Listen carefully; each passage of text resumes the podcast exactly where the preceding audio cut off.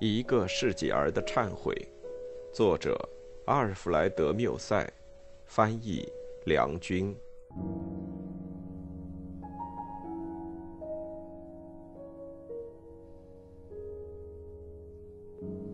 第二章。一道木质小栅栏围绕着我父亲的坟墓，按照他一向表示的特别愿望，我们把他埋葬在村子的坟场里。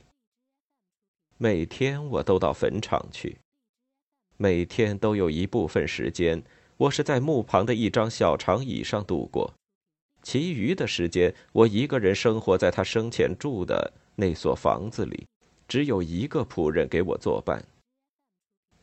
不管激情能引起怎样的痛苦，都不应该把生的忧愁来和死的哀伤做比较。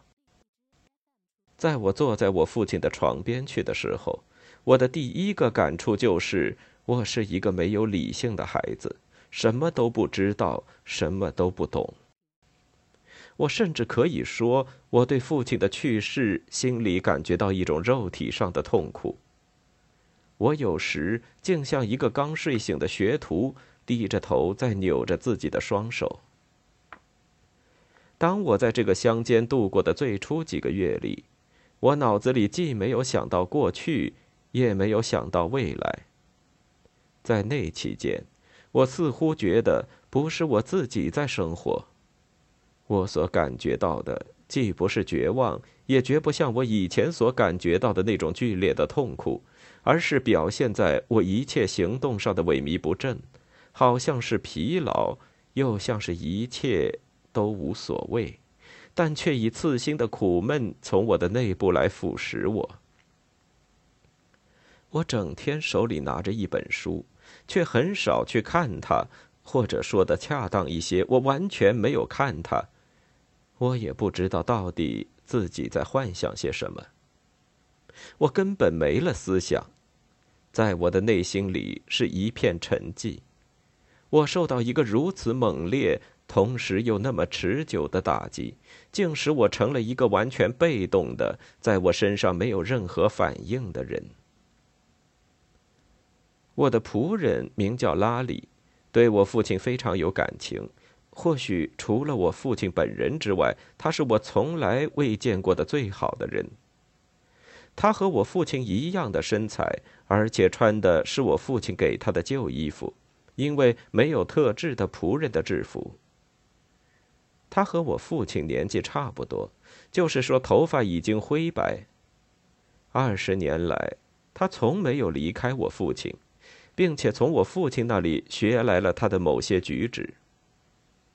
当我晚餐后在房子里纵横来回踱着步的时候，我听到他在前厅里也和我一样在踱方步。尽管门是开着的，他却从来不进来。我们彼此也没有交谈一句话，但是不时我们却哭着，你望望我，我望望你。每天的前半夜就是这么度过。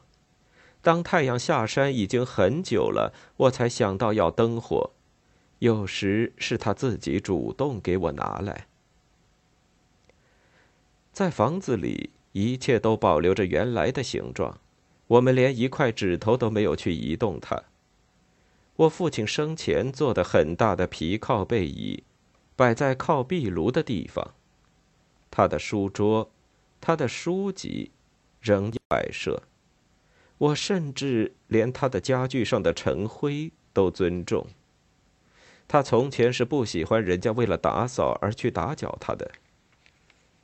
这座孤零零的房子太习惯于沉寂和最安静的生活，并无任何足以引人注意的地方。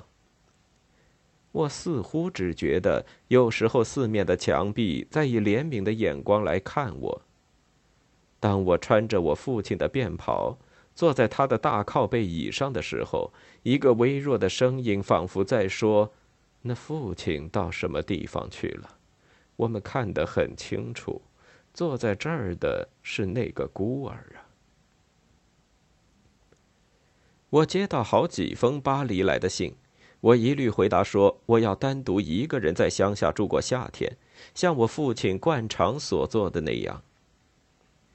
我已经开始感觉到这一真理，那就是在一切坏事之中都有若干好的方面，正如一场大痛苦，不管你怎么说，却总是一次大休息。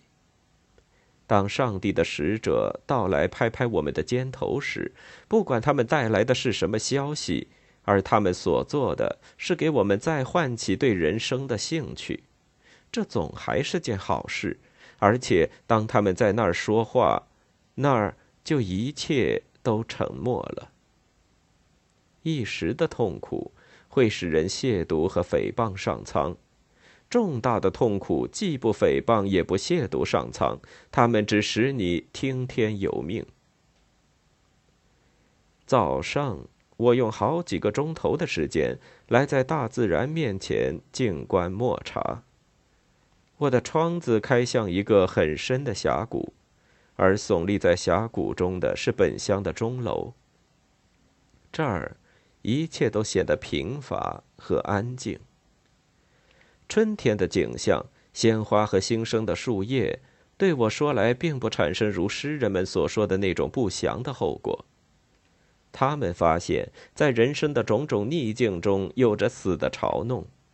我认为，这种轻佻的想法，如果不是故弄玄虚的反对论，恐怕实际上不过是那些只有一半感觉的心灵的产物。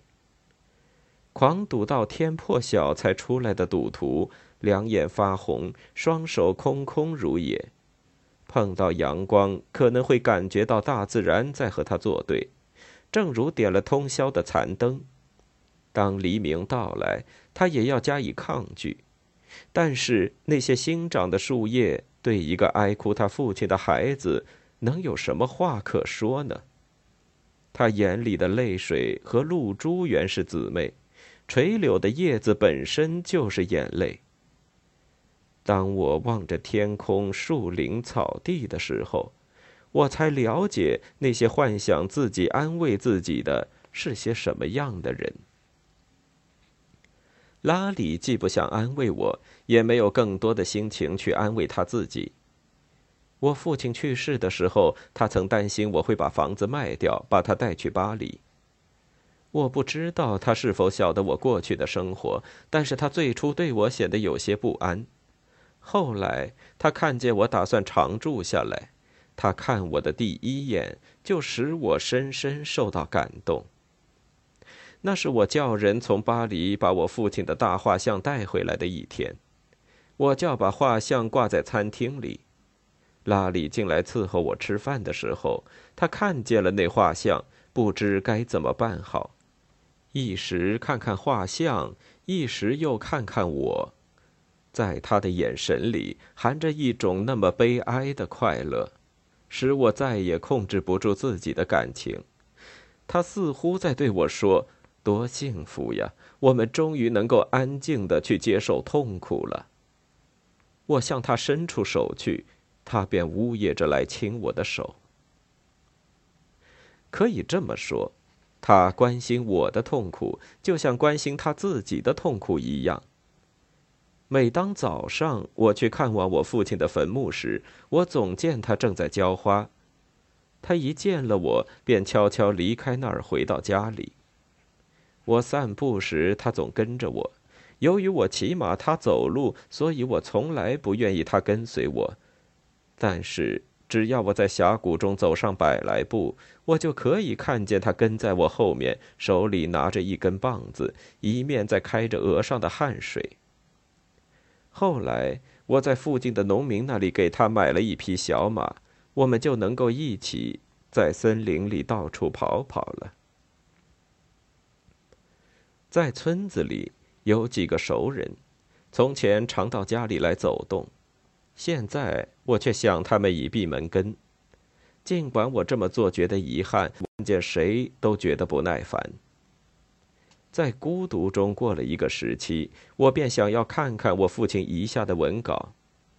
拉里怀着前进的心情把文稿拿来给我，他用颤抖的手把附着文稿的绳子解开，并把文稿陈列在我的面前。看到第一页文稿，我的心中便感觉到，像是从平静的湖面上传来的一阵清凉。我父亲温和清爽的灵魂像一阵馨香，随着我一页页揭开那些满是灰尘的文稿而发散出来。他的日记本也重新出现在我的眼前。我可以从里面逐天计算得出这颗高贵的心的跳动来。我开始把自己埋葬在一个甜蜜而深沉的梦里，尽管我父亲的严肃坚强的性格到处在流露，我却发现了一种难以形容的优雅。这是他的美德的静谧的花朵。我在读他的文稿的时候，他的世事的回忆同他的生活叙述不断的混淆在一起。我说不出是以多么大的悲哀来追踪这条凛冽的清溪，并眼看着它流入大海。我在心里嚷道：“哈，你正直的人，无所谓、无可指责的人呐！你的一生充满了极大的诚意。”你对朋友的忠诚，你对我母亲的神圣的柔情，你对大自然的钦佩，你对上帝的最高无上的爱情，这就是你的整个人生。在你的心中，再没有多余的地方给别的俗事去占据。山巅上纤尘不染的白云，并不比你神圣的晚年更为纯洁。你的浩发堪与它的洁白媲美。父亲啊，父亲，把你的白发给我吧，它们比我的金发更为清纯，让我也和你一样生活和死去。我要在你长眠的土地上栽上这株象征我的新生活的青翠幼苗，我将用我的眼泪灌溉它，而保护孤儿的神明将会使这株制成的嫩草，在一个孩子的痛苦和一个老人的回忆中。茁长起来。在阅读过这些亲切的文稿之后，我把它们顺序的整理出来，于是我便下决心也来写我自己的日记。我叫人制定了一本完全同我父亲那本遗失的日记本子，并从他的日记中细心找寻他日常生活上最细微的形式。我尽力要按照我父亲的生活规律来生活。这样，在每天的每个时刻，当时钟报时的时候，就会使我流泪。我对自己说道：“看呐，就在这个时刻，我父亲正在做某某事呢。不管是看书、散步，或是进餐，我都绝不错过时间。我按照这种方式，已习惯于一种安静和有规律的生活。”在这种严密、正确掌握时间上面，对我的心来说，有着一种无穷的魅惑力。我睡得很好，甚至我的悲哀反而使我觉得更舒适。我父亲做许多的园艺工作，每天除此之外，其他时间是学习、散步，把肉体和精神的活动都有一个适当的分配。同时，我继承了他的行善习惯。继续给那些不幸的人们做他所做过的事。我开始在我的行程中找寻那些需要我帮助的人，这样的人在峡谷里是不会少的。不久，我就为穷人所认识。我能说呢？是的，我将勇敢的这样说：哪儿心肠是好的，痛苦就是健康的。